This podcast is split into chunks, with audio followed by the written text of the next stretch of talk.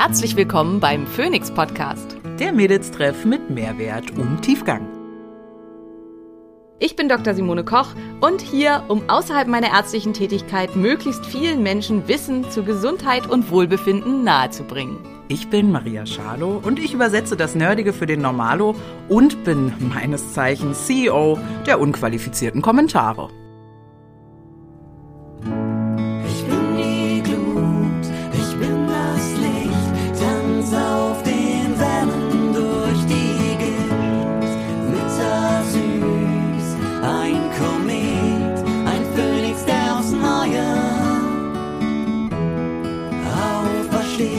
Dieser Podcast dient der reinen Wissensvermittlung.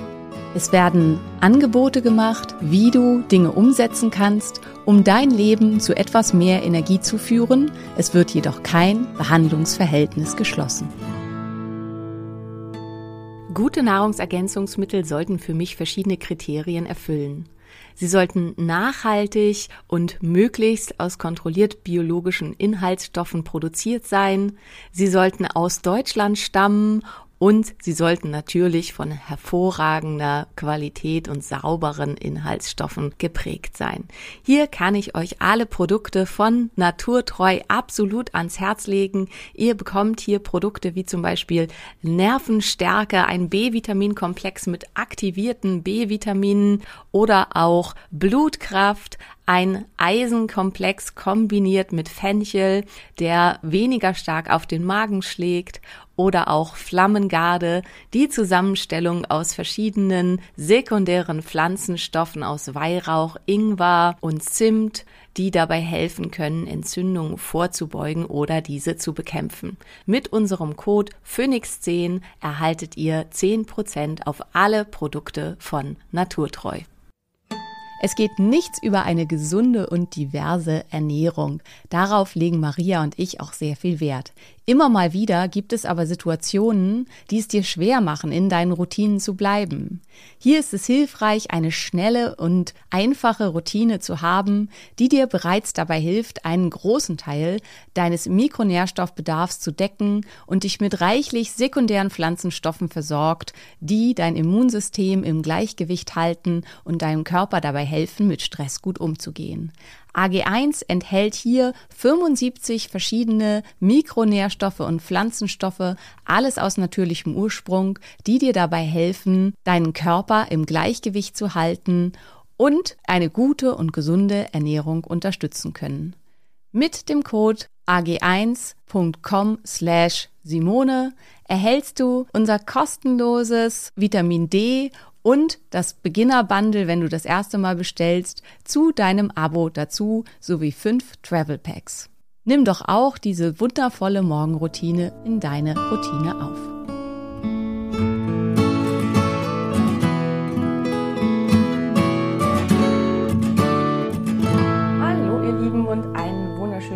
Morgen, zumindest für Maria und mich ist gerade morgen, vielleicht hört ihr es ja auch mittags oder abends, dann einen wunderschönen Tag. Ähm, wir ja, begrüßen euch mal wieder herzlich zum Phoenix Podcast und haben uns für heute ein Thema überlegt, was sich ganz viele gewünscht haben, weil irgendwie Knall auf Fall an meinem Geburtstag war noch super schönes, ja, sommerliches Wetter, muss man sagen, obwohl schon Herbst. Und dann mm, drei Tage später, gefühlt zumindest, war dann plötzlich wirklich Herbst und fünf Grad und morgens Nebel und Sprühregen und ungemütlich. Und das ist ja bekannt als die Erkältungszeit. Und insofern, weil da immer wieder Fragen zu kommen, hey, was können wir machen, um weniger Erkältung zu haben oder vielleicht auch im Bezug auf Kinder, was kann man da irgendwie machen, damit meine Kinder dieses Jahr nicht dauernd krank sind ähm, was ist vielleicht hilfreich, was eher weniger, haben wir uns gedacht, wir nehmen mal das Thema. Genau. Unsere Community wünscht sich auch was für Schwangere. Ich glaube, Mutti hat immer gesagt, wer Ostern mit den Eiern spielt, hat Weihnachten die Bescherung oder so. Und äh, das scheint ja dann vielleicht auch so ungefähr zu passen. Das heißt, da wird sich gewünscht, was können denn Schwangere tun, äh, so an Erkältungsmaßnahmen, wenn die merken, da kommt was hoch. Also äh. so ein bisschen ist da erstmal grundsätzlich zu sagen, weil das ist ja irgendwie egal, weil was ist, ist immer, oh, ich bin schwanger und was jetzt? Also Schwangere sind auch nur Menschen. Ne? Und ähm, also die meisten Sachen, die für Menschen gut sind, sind auch für Schwangere gut.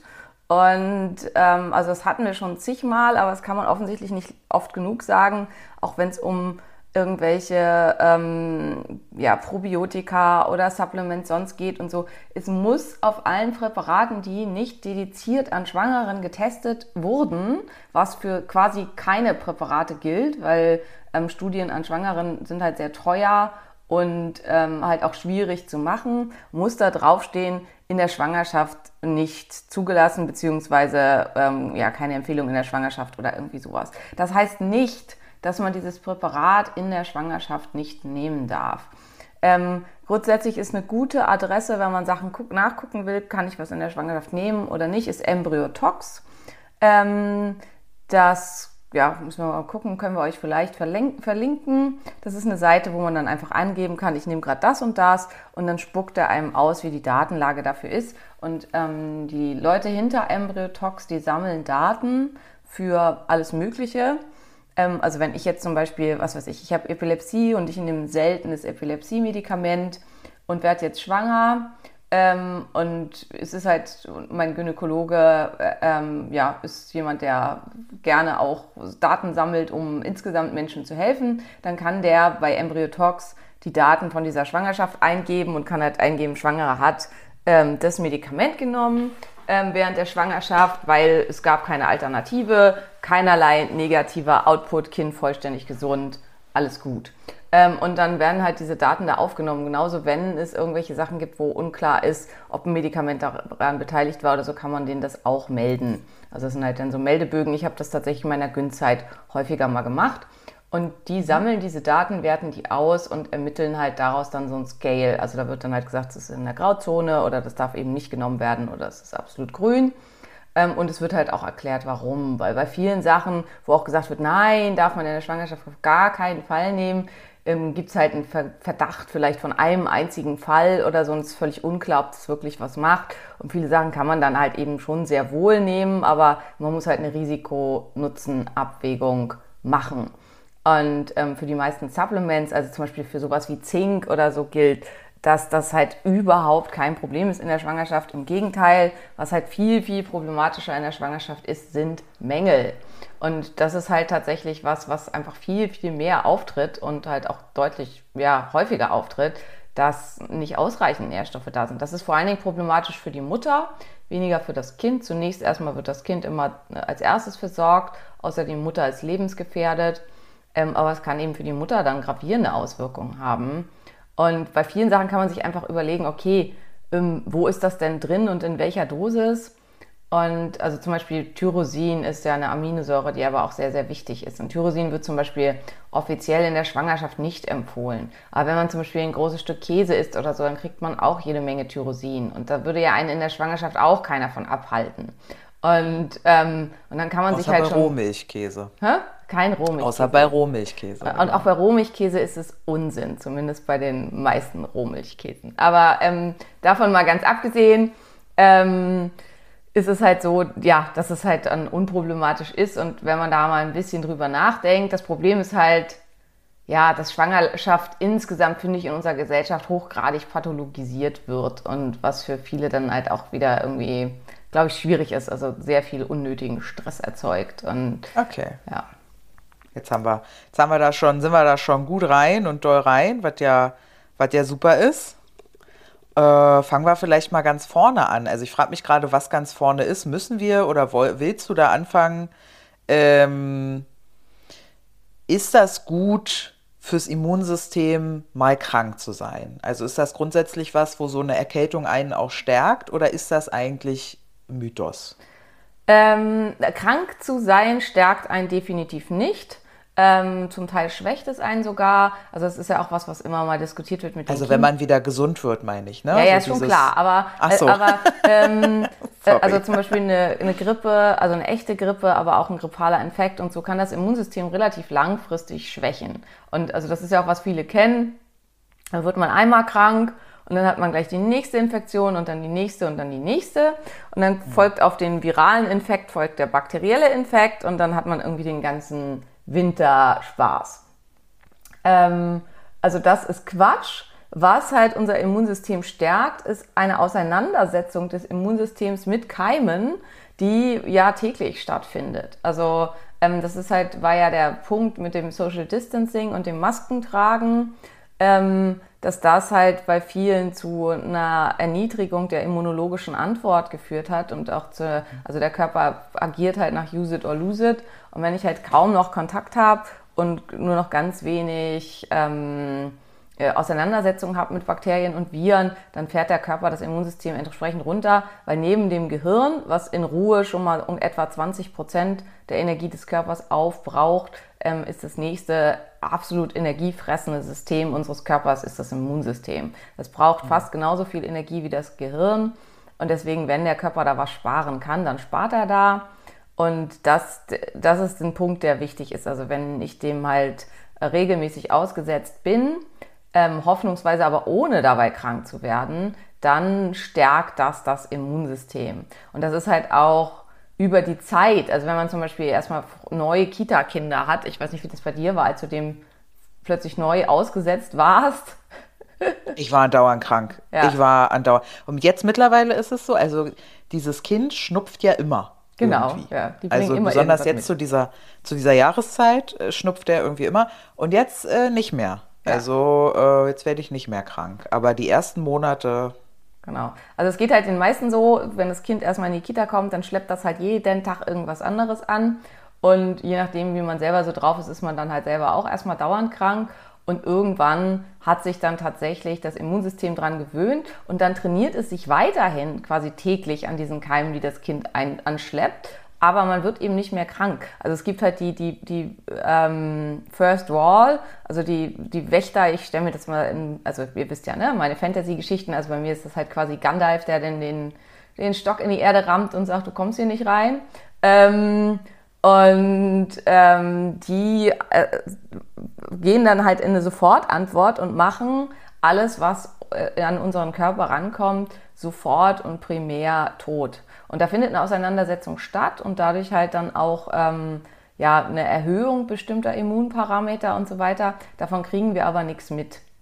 Und ähm, das ist das Optimum. Und das ist, glaube ich, halt auch zum Beispiel jetzt, also ich, ich habe viele im Freundeskreis, die hatten sechs, sieben Mal Covid schon und ähm, mhm.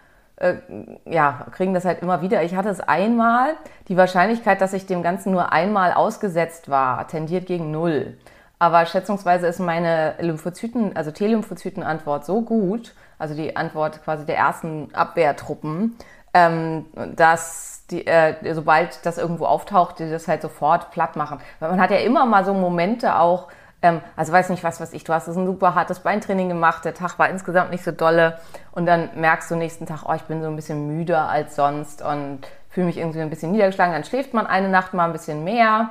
In meinem Fall vielleicht noch, weiß ich nicht, erhöht bestimmte Supplements, geht für eine Stunde in die hyperbare Kammer und am nächsten Tag fühle ich mich wieder super. Und das kann halt dann so ein Einbruch quasi gewesen sein, wo das ähm, primäre Abwehrsystem halt einen, einen Feind bekämpft hat und den dann auch sofort erfolgreich losgeworden ist. Ja, ähm, ich hatte das tatsächlich sogar in den letzten, in der letzten Woche, dass ich so ein bisschen sogar Halsschmerzen gegen Abend hatte. Ja. Und dann auch länger geschlafen habe äh, und am nächsten Tag war alles wieder gut. Ja, ja. ja. Genau, und die, also zum Beispiel Halsschmerzen ist ja auch, also ähm, das ist ja Schleimhäute, ne? Es ist halt auch die äußerste äh, Immunabwehr. Also sobald Schmerzen auftreten, ist schon irgendwie Entzündung in den Zellen, an den Zellen. Dann, ähm, ja, ist, würde ich sagen, so 50-50, ob der Körper das halt in den Griff kriegt und das dann wieder weg ist oder nicht. Aber das ist auch das Einzige, was ich irgendwie ganz ab und zu mal, mal habe, hatte ähm, dass ich halt, also mit Erkältungserkrankungen, dass ich halt mal so ein bisschen Kratzen im Hals habe und das ist üblicherweise auch so wie bei dir, dann schlafe ich halt mal eine Nacht mhm. mehr und dann ist es ja. auch wieder weg. Toi, toi, toi. Also, toi, toi, toi. Ich wollte gerade äh, sagen, genau, es darf gerne so bleiben. Ich würde mir diese neue Covid-Variante, die ja irgendwie schon wieder rumschwirrt, äh, ungerne holen. Ja. Jetzt hast du es gerade schon angesprochen und wahrscheinlich zücken, ich weiß ja, ein paar von unseren äh, äh, übrigens wurde mir heute vorgeschlagen, Simone, dass wir nicht Phoenix Ultras, unsere Fans, oder ich nenne ja unsere Fans Phoenix Ultras, sondern natürlich der Orden des Phönix. also, dass das ja viel schlauer ist, ja. Also, unser Orden des Phönix sitzt ja zum Teil mit Stift und Zettel und hat jetzt vielleicht bei Supplemente schon gezuckt, weil sie hoffen, dass jetzt äh, Dr. Mona, erzähl doch mal, Dr. Mona, deine Supplemente. Nee, Nee, ich würde gern vorher drüber reden. Ähm, ich habe zum Beispiel als Kind ekelhaft Zwiebelsaft mit Zucker bekommen. Ja. Äh, ja. Wenn ich, wenn ich krank war, können wir über sowas sprechen? Also über so Hausmittelchen, was ist mit Wadenwickeln? Ist das überhaupt bei Erkältung irgendwie der Sinn? Dann werden wir ja super oft gefragt, Thema Eisbaden oder Saunieren, äh, wenn so Erkältungssymptome hochkommen. Ähm, ja, was gibt's noch? Ne? Erkältungstees und so. Also was ist mit diesen ähm, mit diesen Mittelchen vielleicht erstmal? Vielleicht Thema Eisbaden, Saunieren. Also beides ist, ähm, also da muss man wissen, auch was man für ein Typ ist. Also ich weiß von einigen, denen das tatsächlich dann hilft. Also ich kenne auch einige, die sogar Eisbaden gehen, wenn sie Fieber haben und den Körper halt dann runterkühlen. Ähm, dafür muss man sich schon sehr gut kennen und muss halt schon ein sehr gutes Gespür irgendwie haben für das, was im Körper so abgeht. Prinzipiell und das ist jetzt hier auch einfach die Empfehlung, ist es nicht empfehlenswert, weil sowohl Eisbaden als auch Sanieren macht kurz danach ähm, erstmal eine leichte ähm, Depletierung des Immunsystems, also ein leichtes Runterfahren der Immunantwort und kann dann der letzte Kick sein, dass die Erkrankung, die schon so im Anmarsch ist, dann tatsächlich durchbricht. Das kennen vielleicht auch alle. Man ist schon so ein bisschen angekränkelt oder hat halt das Gefühl, irgendwie, was ist nicht so richtig gut und dann schläft man halt eine Nacht richtig schlecht ähm, oder geht feiern oder weiß nicht, macht nochmal richtig hart Sport, wo man sich hinterher fragt, warum habe ich das gemacht? Wie dumm bin ich eigentlich? Und dann ist man richtig krank. Ich glaube, das hattest du letztes Jahr, an, äh, wenn ich das richtig erinnere, an irgendeiner Stelle, wo du eigentlich schon auf deinem Ura, nee, Ura hast ja nicht, aber ähm, äh, bei deiner. H bei deiner Watch gesehen hast, ähm, geht nach unten, ist irgendwie nicht so gut, aber nicht drüber nachgedacht hast, nochmal richtig hart drauf trainiert und dann warst du richtig krank. Ja, hatte ich eine Mandelentzündung, oder? Da habe ich ja. dir doch ja. noch ein Foto geschickt. Irgendwo auf dem Handy habe ich so ein richtig ekliges, eitrige Mandelfoto, äh, was man halt seiner besten Freundin so schickt, wenn die Ärztin ist, ne? Äh, guck dir das mal an. Äh, das ist ja nicht die Einzige, die das macht, insofern. Ja, ja, ja. Ich wäre schon froh, wenn ich keine Geschlechtsorgane kriege, also insofern. Kriegst du das? Kriegst du Geschlechtsorgane fotografiert? Habe ich auch schon gekriegt, ja. Oh Mann, das ist halt aber auch. Ich war mit einer Kundin, die ist auch Ärztin, Urologin, aber war ich feiern. Ja. Und ich schwöre dir, weil sie, sie hat mir das noch erzählt, sie sagt, ey, wenn Menschen dann rauskriegen, ich bin Urologin, ich kriege einfach so ein Skrotum gezeigt und ja. so. Und das ist einfach, dass die Leute, ah ja, guck Kannst mal hier, ich habe hier eh. Ja. Genau. Und ich schwöre dir, der Türsteher vom KitKat hatte genau das im Sinn, ja, ja, und war dann irgendwie direkt auch on, on fire. Aber gut, äh, gehen wir weiter. Also Eisbaden und Saunieren jetzt eher mal nicht empfohlen. Tatsächlich auch schon bei so einer Erkältung, ja, jetzt nicht nur beim grippalen Infekt mit Fieber und so, sondern du würdest auch sagen, auch bei einer Erkältung grundsätzlich nein. Genau, auch bei einer Erkältung grundsätzlich nein, weil es kann halt eben sein, dass das das letzte bisschen ist, was dann ein Problem mhm. verursacht und da irgendwie okay. schwierig ist. Okay. Ja. Ähm, was ist mit so ganz klassisch äh, Bettruhe, Tee und Netflix? Ist gut, aber ist bei einer Erkältung, also wenn man so ein bisschen anerkältet ist, aus meiner Sicht unnötig. Also da ist es halt deutlich besser, ich fahre einfach, also ich entstresse mich, das ist halt wichtig und mache irgendwie einen langen Spaziergang, ähm, gehe einfach raus, ähm, vielleicht halt auch Bewegung, irgendwie eine sanfte Yoga-Einheit oder irgendwie sowas. Also das ist halt, Tees und so sind, können schon sehr, sehr gut sein. Es gibt auch einige Tees, die wirklich ähm, eine gute äh, quasi antibiotische Wirkung im Rachen-Schleimhautbereich ähm, haben.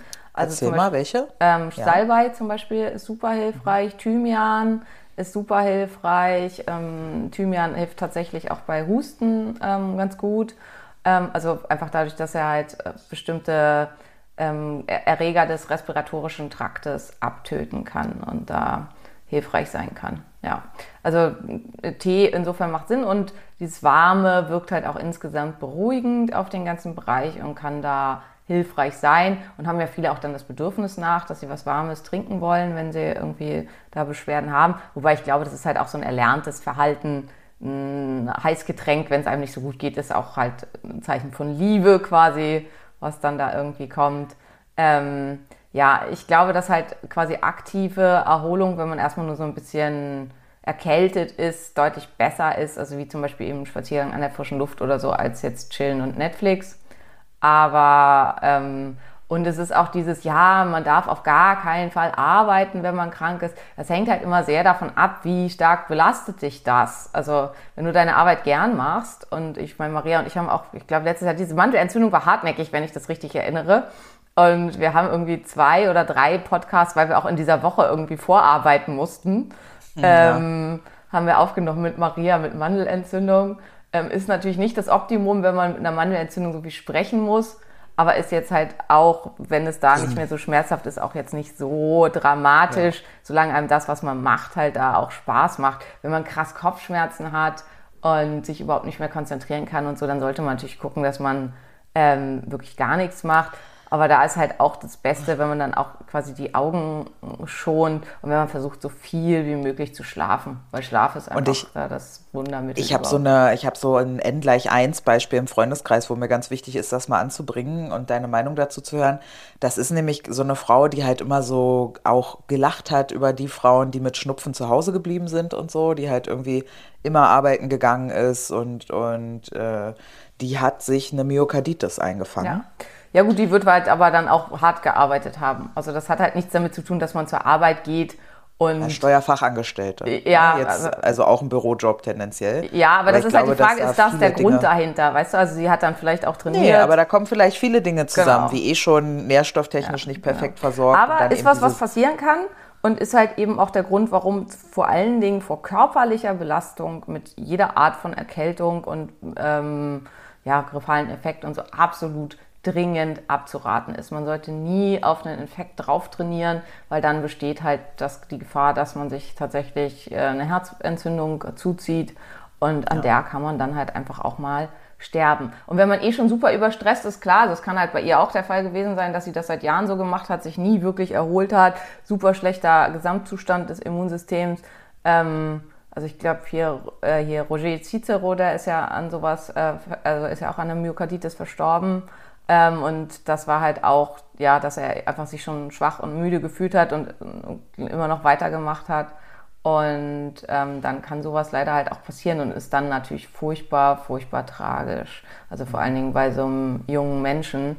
Und das ist halt auch, wenn es mir über einen längeren Zeitraum signifikant schlechter geht und ich halt das Gefühl habe, ich bin halt extrem wenig leistungsfähig und so, dann sollte ich halt unbedingt mich mal durchchecken lassen. Also es ist halt dieses, dass wir also das, und das scheint ja auch so eine Person gewesen zu sein, dauerhaft über das eigene Befinden drüber zu gehen und immer zu sagen, ach egal und alles gut. Ähm, das ist halt auf jeden Fall gefährlich. Und ich meinte auch nicht mit zur Arbeit gehen. Also das ist halt auch nochmal wieder was anderes. Also es gibt da inzwischen so viele, die halt von zu Hause arbeiten.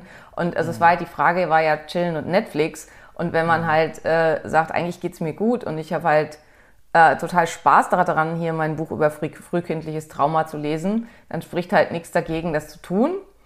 Ähm, zur Arbeit hinmarschieren, also das ist halt hoffentlich was, was, was wir einfach gelernt haben aus der ganzen Covid-Geschichte. Wer krank ist, bleibt doch bitte mit seinen Keimen zu Hause und schleppt es nicht ins Büro, in die Praxis, in die Fabrik, in die, weiß ich nicht, ähm, in den Coworking Space, damit alle anderen auch was davon haben. Schön was davon haben, genau. Ja, weil das ist halt so eine deutsche Marotte, glaube ich auch, dass wir halt immer meinen, wobei die Amis, glaube ich, oder die Japaner sind auch alle nicht besser, aber dass wir halt eben mit einem Infekt uns dann eine Ivo einwerfen. Also so kam ich ja auch zu meinem Covid, dass ähm, äh, eine Person, also ich bin da auch überhaupt nicht böse, aber die halt auch einfach sich so ein bisschen angekränkelt fühlte und dann halt eine Ivo eingeworfen hat und gedacht hat, ach geht schon und ähm, dann mit mir sehr engen Kontakt hatte. Und es war halt einfach leider Covid. Und ähm, also wenn es einem halt super schlecht geht, finde ich, dann sollte man nicht, also auch für sich selbst, aber vor allen Dingen auch für seine Mitmenschen, einfach gucken, dass man mit dem Hintern zu Hause bleibt und dass man halt nicht das noch überall hinschleppt.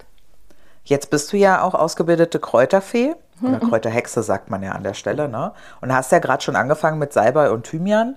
Ähm, was sind denn so, äh, ich denke gerade an meine Zwiebel mit äh, Zucker.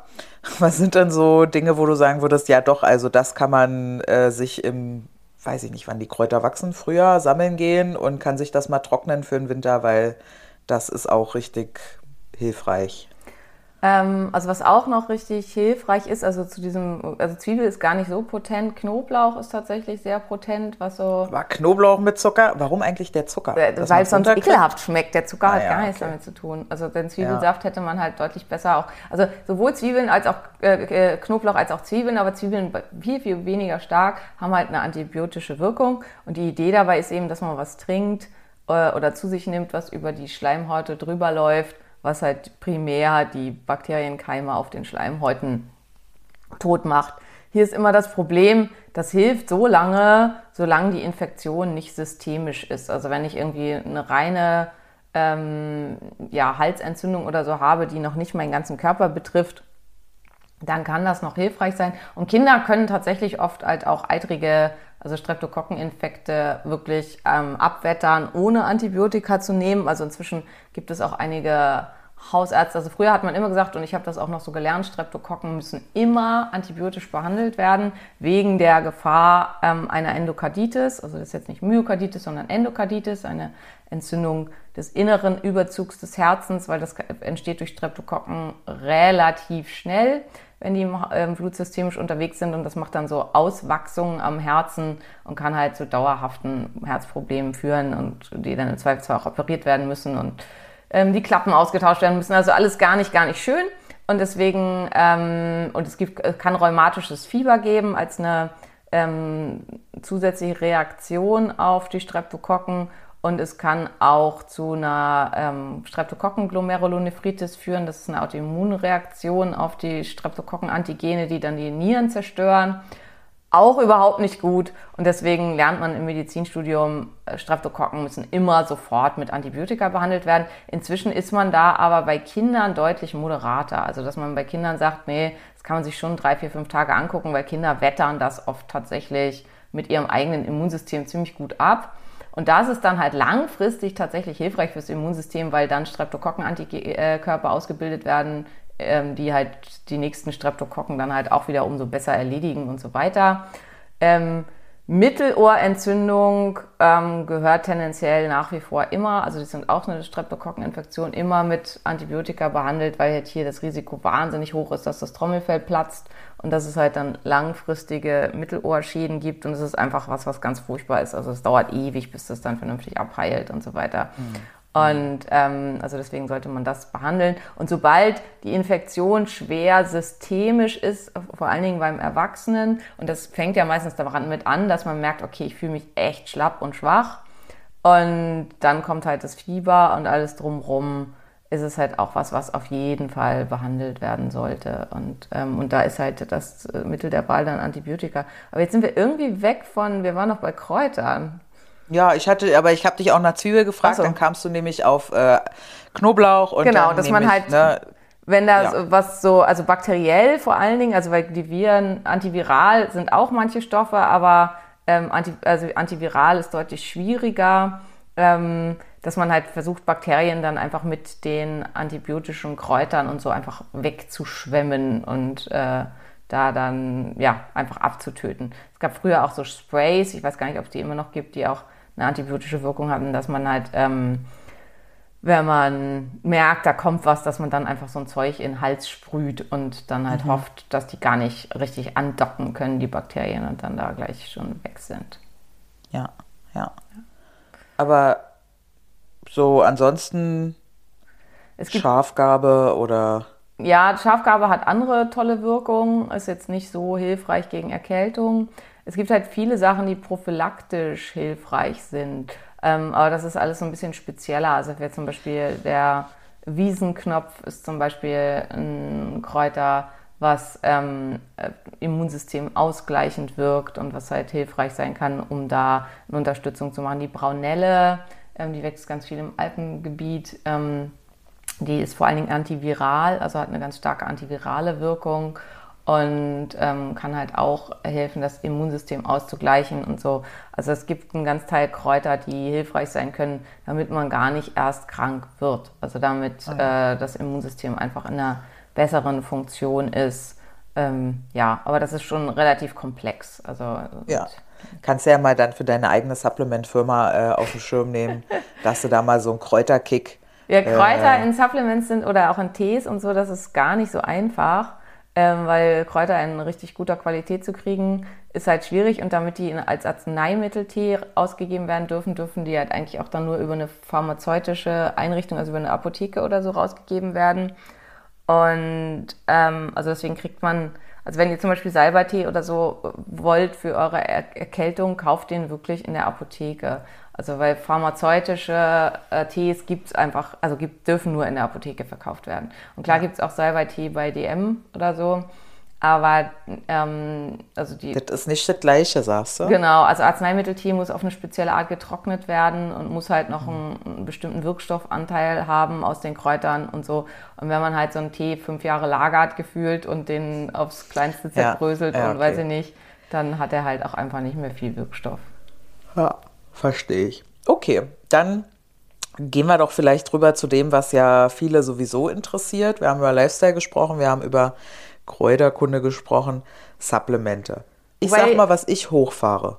Ja, äh, ich würde Lifestyle vielleicht noch, also das, äh, was man halt eben ganz dann stark in den Vordergrund rücken müsste, also weil, worum es, was wo die Frage ja oft geht, ich kränkel halt schon so ein bisschen, was kann ich dann tun? Und viel besser ist halt, oder wäre, man würde gar nicht erst kränkeln. Also, dass man eben da rangeht präventiv und Dinge wie eben Eisbaden und Sauna und so weiter sind halt super präventiv wirksam. Also das sind halt Sachen, die man einfach machen kann, damit man gar nicht erst krank wird und damit das Immunsystem einfach eine viel, viel bessere Abwehr und Abwehrwirkung hat. Ja.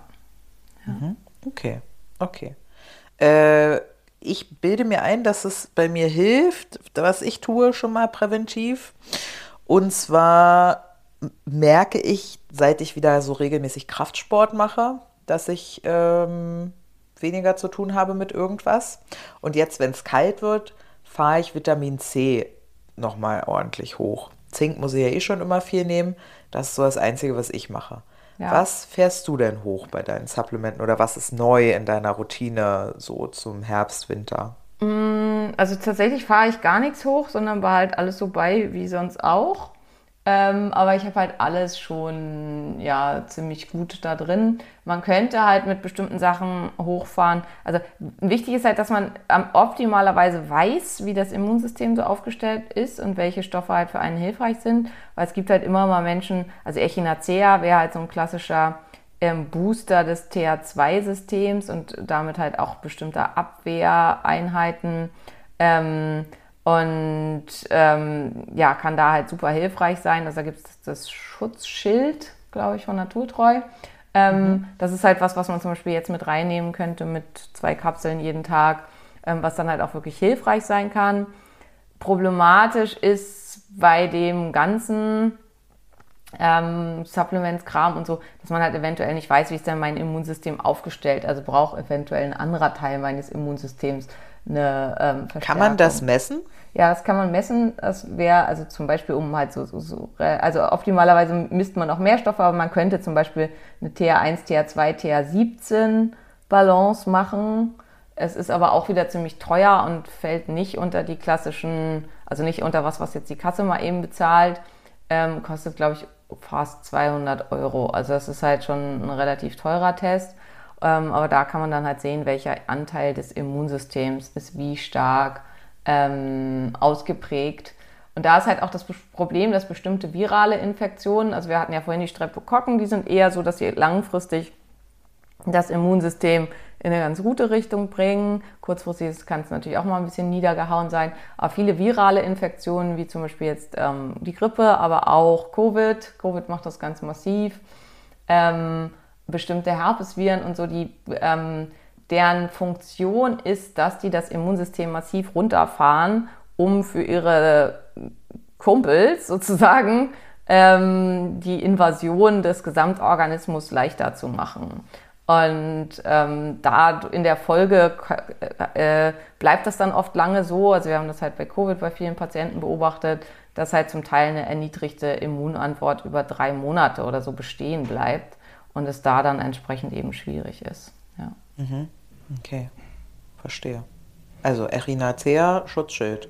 Genau, Echinacea-Schutzschild kann hilfreich sein. Dann Flammengarde wäre halt so ein ähm, Klassiker. Das ist tatsächlich was, den habe ich über den Sommer nicht genommen. Das habe ich jetzt wieder mit reingenommen in mein Supplement-Regime. Ähm, also ich hatte gesagt, bei allem anderen äh, mache ich nicht viel zusätzlich. Das hat aber nicht nur damit zu tun, ähm, ich hatte halt insgesamt nach meinen ähm, Herpesviren-Geschichten, also nach dem Zoster und nach dem, der Lippenherpesinfektion das Gefühl, okay, ich muss halt einen Ausgleich fürs Immunsystem schaffen und muss vor allen Dingen gucken, dass ich äh, der TH1-Antwort so ein bisschen unterstützend entgegenkomme und da ist Flammengarde super. Und das nehme ich schon seit Juli wieder, also nicht erst seit jetzt, seit dem Sommer. Aber das ist halt was, was da auch super, super hilfreich und gut ist und wäre so der, das Zweite, was ich da mit reinnehmen würde. Ich bin ja nur zimtallergisch. Sollte ich mir dann all die einzelnen Bestandteile so zusammensuchen, um die zu nehmen? Oder reicht äh, meine Kurkuma und ja, ich glaube, Astaxanthin und Grüntee-Mischung? Ja, also ich, und es ist ja auch immer eine Frage, aus welcher Ausgangslage komme ich. Ne? Also du bist halt immuntechnisch wahrscheinlich schon ziemlich gut aufgestellt und da brauchst du eventuell nicht noch mehr. Ähm, super gutes weiteres, also Zink ist ja immer was, was auch immer, das ist, wird ja einem sogar in der Apotheke empfohlen. Ähm, hier ist auch wieder ganz, ganz wichtig, Zink ist präventiv wichtig. Wenn ich schon was habe, also wenn ich schon richtig krank bin, dann ist es dieses klassische Miteinnahme dauert sieben Tage und ohne eine Woche. Ähm, also da reißt man dann nicht mehr viel. Ähm, Zink muss, also zumindest auch laut Studien, bei einem grippalen Infekt innerhalb des ersten Tages hochgefahren werden und zwar auf bis zu 150 Milligramm dann kann man mit Zink tatsächlich eine Infektion um zwei, drei Tage verkürzen. Wenn ähm, man schon 100 Milligramm nimmt? Dann ist alles gut und dann lässt man das so und macht nichts okay. weiter. Also weil okay. äh, es ist halt nicht mehr hilft mehr. Also es ist halt eher, dann kriegt man eine Gastritis. und Denkt man ja immer, ne? Ja. Denkt man ja immer. Manche Von zu viel Zink kriegt man eine Gastritis? Viele haben ja mit Zink, also ich kriege von Zink ganz schnell Gastritis. Also ähm, weil Zink ja wahnsinnig auf die Magenschleimhaut schlägt. Ja, auf leeren Magen auf jeden Fall, ja, aber... Ja. ja wer das gut ab kann, äh, herzlichen Glückwunsch. Also ich kann es halt leider gar nicht mehr ab. Ich bin auf Zink wahnsinnig empfindlich. Da muss man einfach gucken, wie das für einen passt. Intravenös ähm, dann wahrscheinlich, ne? Ja, ist halt nervig, aber ja. Und ähm, was sollte ich jetzt eigentlich noch sagen? Ja, und dass man irgendwie sonst halt auch äh, Zinkkomplexe nimmt oder so, wo halt in verschiedene Komplexverbindungen drin sind, die dann vielleicht nicht so auf den Magen schlagen. Da muss man so ein, bisschen gucken, was bei einem passt. Ähm, ja, ansonsten kann man mit einer kurzfristigen, also weil das ja auch immer die ganz, ganz große Angst sind ja Überdosierungen. Das ist halt auch ja, es wird ja auch mit ganz viel mobil gemacht gegen Supplements. Es gab ja jetzt sogar, es gab glaube ich eine Spiegel, auch wieder der Spiegel, eine dass Meditation schädlich sei oder ja, so. Ja, habe ich gesehen. Hm, Zucker hat das geteilt, ja. ja. Und wo ich halt denke, Mann, was geht denn mit denen? Also was soll das? Also so, was wollen die von den Menschen? Was sollen die Menschen denn dann machen? Und also es wirkt schon, also ne, ich bin ja überhaupt kein Verschwörungstheoretiker, aber zum Teil wirkt es halt so, dass man denkt so, wollen die, dass die Menschen krank sind und es ihnen irgendwie schlecht geht? nee, aber die wissen halt, viele machen das und damit äh, kriegen die Leserzahlen. Ja, ja klar. Ich glaube, darum geht es halt einfach. Aber so. das ist halt, wie, also ich finde es ethisch hochgradig verwerflich, aber Absolut. das ist ja heute nicht das Thema. Ähm, ja weil, also diese ganze Mobilmache gegen Supplements und so ist halt was, was ich halt ja ganz, ganz schwierig und fragwürdig finde. Und wie gesagt, Mängel sind halt viel, viel häufiger als Überdosierung. Klar, es gibt Überdosierung, es gibt auch gefährliche, schwierige Überdosierung, aber halt mal zwei, drei Wochen hochdosiert Zink zu nehmen, passiert tendenziell nichts. Insgesamt, wenn man wirklich zu viel Zink hat, kriegt man so einen ekelhaften metallischen Geschmack im Mund.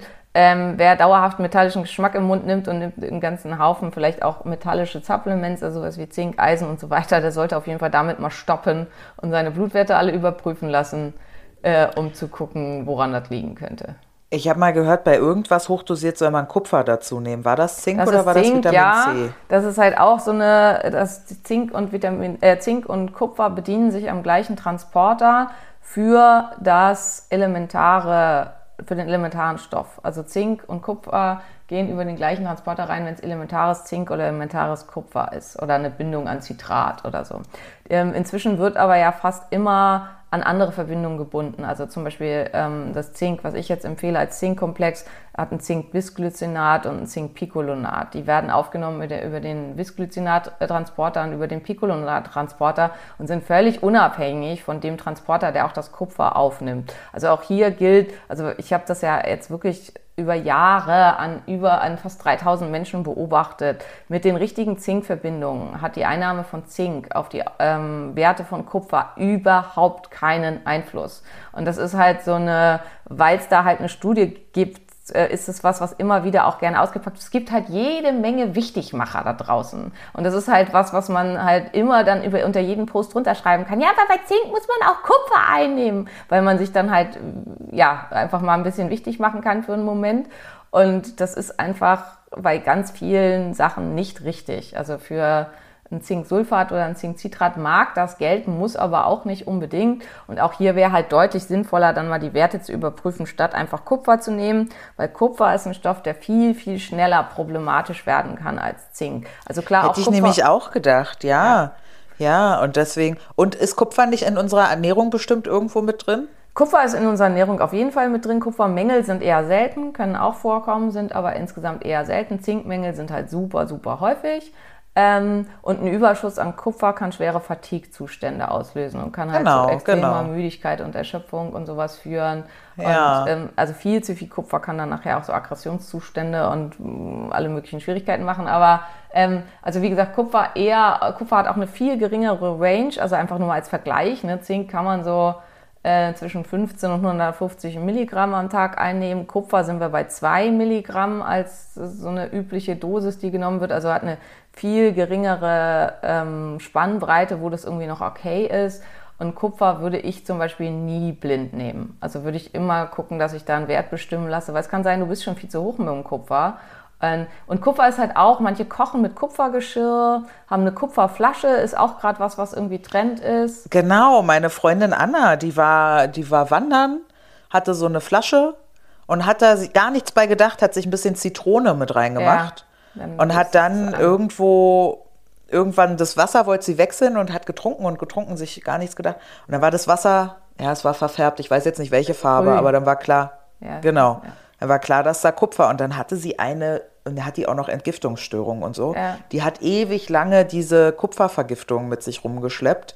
Ähm, das war ganz furchtbar. Ja, deswegen bin ich da auch so, weil ich habe ja geteilt, wie viel Zink ich nehme und bei mir kamen dann auch die Nachrichten rein, dass ich, ob ich Kupfer dazu nehme. Ja.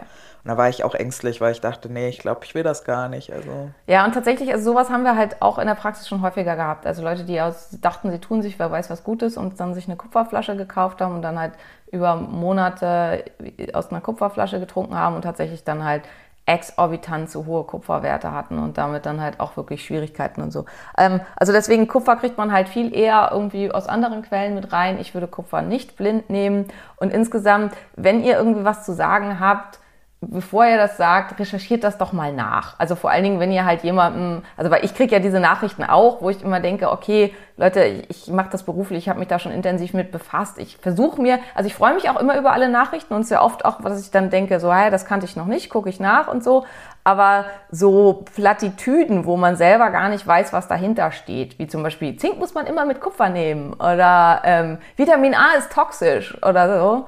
Ähm, sollte man halt vielleicht sich gegebenenfalls, bevor man das irgendwem schreibt, mal Gedanken drüber machen, ist das denn wirklich so und nachrecherchieren und halt ähm, gucken. Und ansonsten bin ich ja, hoffe ich, immer für alles total offen. Also ich kriege auch viel einfach coole Studien geschickt, ähm, coole Anregungen geschickt, wo ich echt sagen muss, ihr seid ein, eine super Community, vielen Dank. Und ich finde ja auch diesen Austausch total toll und wichtig und dass man einfach immer wieder neue Anregungen und Ideen zu allem Möglichen kriegt. Ja. Okay, gut, Zink. Dann? Ähm, die Pilzextrakte wäre was, was ich gerne noch mit reinwerfen würde. Aus meiner Sicht was, was mir halt einfach prophylaktisch auch super, super gut hilft. Ähm, hier ganz oben auf der Liste Reishi. Also die haben alle eine immunausgleichende Wirkung, ähm, aber Reishi ist halt hochgradig antiviral. Ähm, und mit Reishi haben wir wirklich auch bei Immunbalance-Störungen schon Effekte gehabt, die beeindruckend sind. Also wo Leute so post-Covid oder so halt totale äh, niedergehauenes Immunsystem hatten und so, wo man dann nach einem Monat Reishi sehen konnte, wow, das ist alles sowas von nach oben gezogen, fast schon in den überschießenden Bereich sozusagen. Also jetzt nicht, nicht schlecht, äh, aber halt, dass das Immunsystem da tierisch hochgefahren ist. Ähm, ja, also mit Pilzextrakten arbeite ich da wahnsinnig gerne. Ähm, ich weiß nicht, ob es jetzt, wenn die Folge jetzt Donnerstag kommt, noch reicht. Jetzt gerade ganz aktuell hat Smains ähm, ein Elixier draußen, wo sieben verschiedene Stoffe mit drin sind, also sechs Pilzextrakte und noch Acreola. Ähm, ich finde es super cool, weil wir ja jetzt bald nach Portugal abdüsen und ich nur ein Extrakt mit mir mitschleppen muss und nicht ganz viele. Ist eine limitierte Edition. Äh, Code wäre Simone5, also guckt, guckt gerne mal bei Smains vorbei. Ähm, da habt ihr halt von allem Guten alles in einer Flasche. Ähm, kann man sich halt zum Beispiel für so eine Winterprophylaxe vielleicht mal gönnen. Ich weiß, die sind sehr teuer, aber die sind halt auch super, super Ja, potent. aber die sind auch unfassbar gut. Also, ja. also rein von der Wirkung die sind halt, warum wirkt das so gut? Das ist halt auch was, was vielfach so, ja, weil ähm, Sven sagt ja auch immer, ein Teelöffel hat die Wirkung von ungefähr 36 Kapseln von vielen Extrakten. Also wir haben halt einmal das Dualextrakt, also das einmal in Wasser und Alkohol ausgezogen wurde, dann aber nicht da drin belassen wurde, sondern erneut getrocknet wurde und dann halt in der Glycerinverbindung verpackt wird. Und durch diese Glycerinverbindung haben wir eine Verbindung bereits in Fett, die dazu führt, dass es über den Darm in einer viel, viel höheren ähm, Menge aufgenommen wird, weil es halt in diese Fetttropfen eingebunden ist, als das sonst der Fall wäre, weil die ansonsten halt relativ schlecht aufgenommen werden. Und wir haben halt nicht, ja, das ist einer, also was ich als Wahnsinniger, das ist ein wahnsinniger Vorteil, aber dadurch schmeckt es auch süß.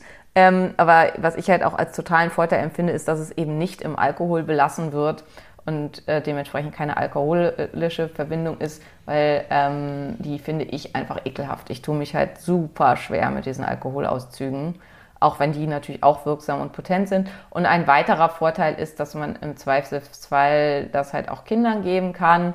Ähm, da wäre ich bei Kindern immer, also kleine Mengen Pilzextrakte spricht überhaupt nichts dagegen, die auch Kindern zu geben. Ähm, also weil das ist ja auch eine ganz häufige Frage, was kann ich für meine Kinder machen? Ähm, Zink wäre was, da muss man bei Kindern einfach mit dem Magen auch vorsichtig sein. Also für Kinder wird es schnell auch im Anfluten zu, zu viel. Also das ist auch wenn ich, selbst wenn die Gesamtdosis gar nicht problematisch ist, das ist ja so ein kleiner Mensch. Also ich stelle mir halt mal vor, ich habe ein, ein Schottglas Wasser und ich mache da einen, einen großen Tropfen rotes, äh, rote Flüssigkeit rein und ich habe ein 500 Milliliter Glas Wasser und mache da einen großen Tropfen rote Flüssigkeit rein. Das eine wird dunkelrot werden und das andere halt nur so ganz leicht rosa. Ähm, und so, und auch wenn langfristig sich das dann vielleicht halt in beidem irgendwie gut verteilt. Und so ist das bei den Kindern halt auch. Und dieses hohe Anfluten im Schottglas quasi, das kann halt dazu führen, dass dann im Gehirn große Mengen eines Stoffes ankommen, die dann über die Area postrema, das ist der Bereich, wo überprüft wird, ob wir irgendwas im Blut haben, was für uns giftig und toxisch sein können, dass die dann meldet, wir haben hier jetzt akut viel zu viel Zink oder wir haben jetzt hier akut viel zu viel Selen und das kann dann Erbrechen erzeugen. Und zwar gar nicht so also das geht relativ zügig, dass Kinder von irgendwas kotzen müssen, was man ihnen dann gegeben hat. Deswegen bei Kindern mit den Dosierungen wirklich vorsichtig, wenn das denn noch Kinder sind. Und das ist halt auch ganz, ganz wichtig, medizinisch gesehen und jetzt mal abgesehen von, also weil jetzt mir dann auch eine geschrieben hat, nachdem ich das geschrieben habe zu Supplements, meinte sie so, ja, aber ähm, in Bezug auf irgendwie Hormone und so ist das da ja anders und so. Wir reden jetzt nicht über Hormone, sondern über Nährstoffe ähm, ein 14-Jähriger, der 1,75 groß ist und halt auch schon das wiegt wie ein erwachsener Mensch, ist als Erwachsener zu behandeln. Also das ist halt, da kommt es nicht, nicht aufs Alter an. Und rein medizinisch ähm, oder beziehungsweise von der Nährstoffversorgung brauchen diese Pubertierenden bis zu das Doppelte von dem, was ein Erwachsener braucht und dürfen auf keinen Fall mit weniger behandelt werden als ein normaler Erwachsener. Also diese Idee, mein Kind ist 14 und ist deswegen ja noch ein Kind und braucht weniger, ähm, kann hier extrem schadend sein für alles. Die essen ja auch viel, viel mehr. Also ihr dürft gerne mal zum Mittagessen mit Tristan kommen, dann ähm, ist man nachhaltig beeindruckt, wie viel Essen und der ist nicht mal 1,75. Ja, nee, freu dich mal, wenn der 1,75 ist. Dann, ja. was, da, was, dann gegessen wird. Ja, so. Ich habe schon größere Töpfe gekauft, ja. Genau, aber, aber nichtsdestotrotz, Tristan ist jetzt halt so groß wie ich, wiegt 10 Kilo weniger, vielleicht nicht mal mehr. Ähm, der und ist halt im totalen Wachstum, der braucht halt mehr als ich von allem. Und, ähm, und das muss man eben da eben auch beachten. Wenn ich so einen kleinen Achtjährigen habe oder so, das ist halt quasi das Shotglas, da muss ich halt mit Dosierung zum Teil einfach sehr vorsichtig sein und darf da nicht zu viel auf einmal geben. Das ist hier das Wichtigere. Ähm, gesamtheitlich kann es sogar auch mehr sein. Also hatten wir, glaube ich, vielleicht sogar hatten wir schon mal in der Vitamin D-Folge, aber ähm, äh, Kinder brauchen viel mehr Vitamin D als Erwachsene. Also Heranwachsende äh, brauchen ähm, das zweieinhalbfache an Vitamin D, was Erwachsene brauchen und kommen damit dann auch zum Teil auf die gleichen Dosen wie Erwachsene. Aber man sollte das dann viel besser über den Tag verteilen, weil dieses hohe Anfluten von Stoffen in einem Moment kann halt bei Kindern Erbrechen erzeugen. Verstehe. Was ist mit den Klassikern, so Vitamin C? Ja, Vitamin. C wird, glaube ich, hochgradig überbewertet, was das Immunsystem oh. angeht. Ähm, ja. Ist super hilfreich, klar, keine Frage. Aber hier auch, es muss ein gutes Vitamin C sein. Also es kann halt die Regeneration mm, verbessern und verstärken. Ähm, das, äh, also gutes Vitamin C heißt am besten eine liposomale Aufbereitung, was dann halt wirklich aufgenommen wird und so. Ähm, einfach so ein, ja, das äh, quasi ähm, Ascorbinsäure in der Apotheke zu kaufen, was man irgendwie auch Meerschweinchen ins Wasser tut oder so, das macht eigentlich nur die Zähne kaputt und äh, hat sonst keine sinnvolle Wirkung. Mhm. ähm, also da sollte man sehr, sehr vorsichtig mit sein. Ähm, und äh, bessere Vitamin Cs, also gepufferte liposomale Vitamin Cs, sind halt auch einfach entsprechend teuer, aber dann auch wesentlich, wesentlich wirksamer. Ähm, Vitamin C sollte nicht dauerhaft genommen werden, weil eine dauerhafte Einnahme eher kontraproduktiv sein kann. Außer es gibt dafür eine Indikation, weil jetzt sehe ich halt auch schon wieder die ganzen Menschen, die mir schreiben, ja, aber in meinem Plan von vielleicht sogar euch oder so steht halt drin jeden Tag so und so. Dann hat sich da jemand was bei gedacht. Ähm, ich rede jetzt halt hier von Maria oder von Tobi oder so, die halt ähm, eigentlich kerngesund sind und halt Vitamin C prophylaktisch nehmen ich nehme tatsächlich 1500 Milligramm Vitamin C am Tag. Ja, ist auch gut, aber wie gesagt, du solltest halt ab und zu mal pausieren. Also du solltest das halt nicht durch, durch. Ja, ich mache das jetzt ja erst so zu Herbst. Ja, genau, ne? also das ist halt das okay. Das ist halt so die Idee. Aber ähm, nach zwei, drei Monaten sollte man halt mal pausieren und ähm, weil es halt sonst eventuell äh, ja, eine gegenteilige Wirkung haben kann.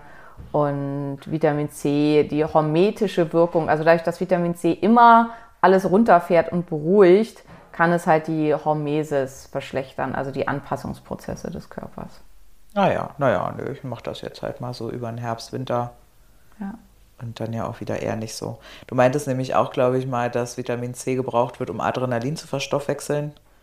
Ja, genau, also um das abzubauen. Deswegen haut die, also bei der, du, du, nimmst das ja auch unter anderem immer so hoch, weil du eine Comp, äh, Slow-Comp-Polymorphismus hast. Und für die Slow-Comp-Leute zum Beispiel ist Vitamin C, also gerade in Stressreaktionen, äh, Stresssituationen und so super hilfreich und super sinnvoll und sollte da halt. Ja, mir geht es damit eben auch einfach viel, viel besser, genau. ja. ja. ja. Mhm. Fällt dir sonst noch was supplementär ein? Weil das ist ja jetzt tatsächlich eine günstige Folge. Ne? Wir haben ja öfter jetzt schon länger nicht mehr über Geld gesprochen. Hat mich am Anfang ja immer aufgeregt. Da musste ich ja alles neu anschaffen. Mittlerweile bin ich gewöhnt an die horrenden Gesundheitskosten. ja. Und jetzt muss man ja sagen, es ist ja eine günstige. Ne? Zink ist eins der günstigsten Supplemente, so ungefähr. Gut, Smains, ja gut, günstig, hm, na gut, ja, aber äh, ne? Und Vitamin C äh, ist ja jetzt auch nicht so pralle vom Preis. Deswegen. Nee, das stimmt. Ähm, also man kann natürlich noch tausend andere Sachen machen. Ne? Also was weiß ich, Astaxanthin und ähm, äh, ist ja auch eher ein teures Supplement. Man kann, äh, ja, also und das ist halt insgesamt, wenn man präventiv was für sich tun will, desto besser die Ausgangslage deines Körpers ist. Also zum Beispiel, wenn du irgendwelche Mängel hast, egal welche, alles wirkt auf unser Immunsystem. Wirklich literally everything. Also das ist halt, äh, und das ist halt da total wichtig. Also wenn ich einen Vitamin A-Mangel habe, dann schädigt das meine Darmschleimhaut. Dann sorgt das dafür, dass meine Immunabwehr im Darm nicht mehr richtig funktioniert, was halt ja ein riesiger Anteil unseres Immunsystems ist. Dann kann das halt Auswirkungen auf meine ähm, Reaktion meiner Immunzellen haben und so weiter. Also spielt halt da alles irgendwie eine riesengroße Rolle. Ähm, und äh, also desto besser ich immer gesamtheitlich auf mich achte, desto weniger werde ich mit Infektionen zu tun haben. Und das waren jetzt halt hier so ein paar spezifische Sachen. Aber wenn ich halt ansonsten mich irgendwie nur von Fastfood ernähre, nie rausgehe, keinen Sport mache und den ganzen Tag, keine Ahnung, Fortnite spiele oder so, dann ähm, kriege ich wahrscheinlich trotzdem im Winter äh, Erkältungen, selbst wenn ich irgendwie alles, was wir jetzt angesprochen haben, auch in Hochdosen nehme, weil mein Körper halt insgesamt einfach schlecht aufgestellt ist und nicht besonders gesund ist. Und desto besser es mir da geht und desto besser ich da aufgestellt bin, ähm, desto ja, besser wird dann das da auch mit allem sein. Voll gut. I love it. Dann ähm, ja, müssen wir ja auch nicht länger ziehen, als wir müssen. Genau. Weil die Charlo muss ja heute noch acht Stunden Auto fahren. Ja. Äh, und dann kann ich da reinjumpen. Das Kind wird gerade in der Kita abgeliefert und dann äh, fahre ich. Das Wetter ist ja sogar gerade gut in Berlin hier und Potsdam. Äh, fahre ich jetzt in Regen und Sturm. Ja, Toll, ja. oder? Vor allen Dingen Vollsturm und ich weiß gar nicht, wie es jetzt aussieht. Es gab ja eine Springflut am Wochenende. Ähm, und es war alles überschwemmt. Also, ich weiß unser nicht, wie Haus viel. ist Unser Haus ist 20 Meter von der Ostsee entfernt. Ah ja, habt ihr das gecheckt, ob da alles okay ist? Du, meine Eltern sind da schon. Die Okay. haben sich bisher nicht gemeldet, dass irgendwas dann ist ja war. alles ich gut. hoffe, Ja.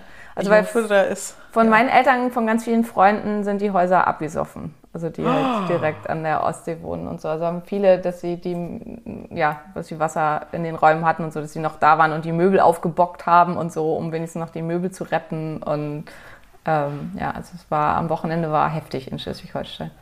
Upi. Ja, nee, habe ich nichts von gehört. Hoffen wir mal, äh, rufe ich mal gleich an die Mutter, dass da nichts war. Naja, aber wird's ja, sonst hätte, da hätte sich ja schon gemeldet, wenn ihr irgendwie da jetzt Wasser im Wohnzimmer hättet. Also. Ja, mal gucken. Ich freue mich halt ganz doll, weil es halt mit Kamin und direkt Blick auf, aufs, aufs Wasser. Das, ich habe mir auch äh, zwei Bücher eingesteckt, äh, Dr. Mona. Äh, Was gibt's ne, zu kannst, lesen bei dir? Äh, äh, immer noch, äh, noch mal Multi-Amory zu Ende. Ja. Und äh, Susanne hat mir bei diesem Event die 4000, 4000, 4000 Wochen, Wochen. oder so, genau. Ähm, da habe ich jetzt mal beide eingesteckt und ja, mal schauen. 4000 Wochen ist Mag auf er. jeden Fall ein easy Finde ich jetzt schon super. Ist ein bisschen anstrengend geschrieben, weil die Sätze so lang sind. Aber, ja, aber ähm, ja, das sind Dinge, die fallen dir gar nicht auf, bin ich Nee, mir sehr ist sicher. auch nicht ja, genau, genau, genau. Ich finde das anstrengend, aber gut.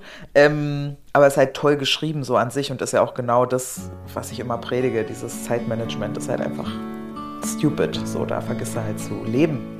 Aber ja, ähm, das this is gonna be my Woche und Zen, äh, äh, Zen, Zen ist ja auch schon Portugal, Fastenreise bei uns. Ja, und bei mir, also bei mir geht's morgen los nach Portugal. Ähm, ja, und dann werden wir da dann Pod, äh, äh, von, von Dänemark nach Portugal podcasten, um Ja. unsere äh, ja, Hörer weiterhin am Laufenden zu halten, sozusagen. Genau, genau, genau. Juti, mein Schatz, dann macht dir einen fantastischen Tag, äh, dir eine fantastische Woche, allen anderen. Ja, fantastisches Leben, aber es klingt ja dann danach, als würden wir uns nicht wiederhören. Ihr sollt ja wieder einschalten. Ähm, und dann bis ganz bald. Bis dann. Tschüss. Tschüss.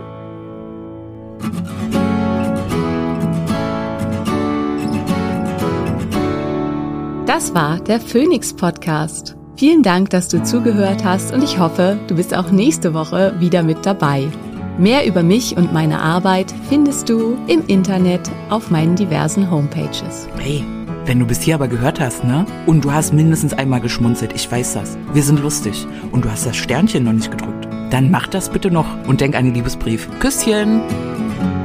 Wenn Helios vom verschlingt, wenn all die Sterne niedergehen und der Horizont zerspringt, wenn die Gezeiten schwinden und das Meer zu Salz erstarrt, wenn der letzte Tag naht. Ein Funke, eine Glut, das Feuer, ein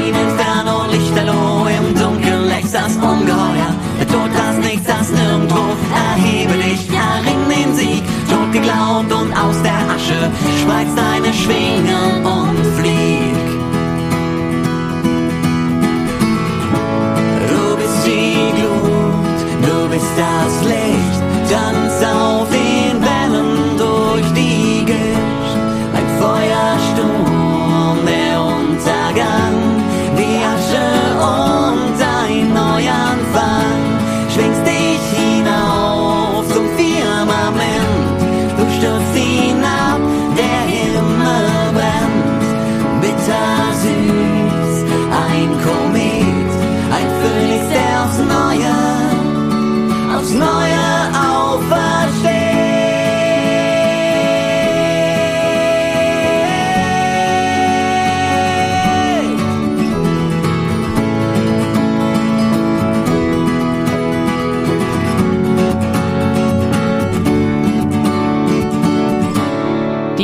Titelmusik bzw. Abspannmusik hat dir gefallen? Dies sind Beauty and the Bard. Guck doch mal auf ihrer Homepage vorbei.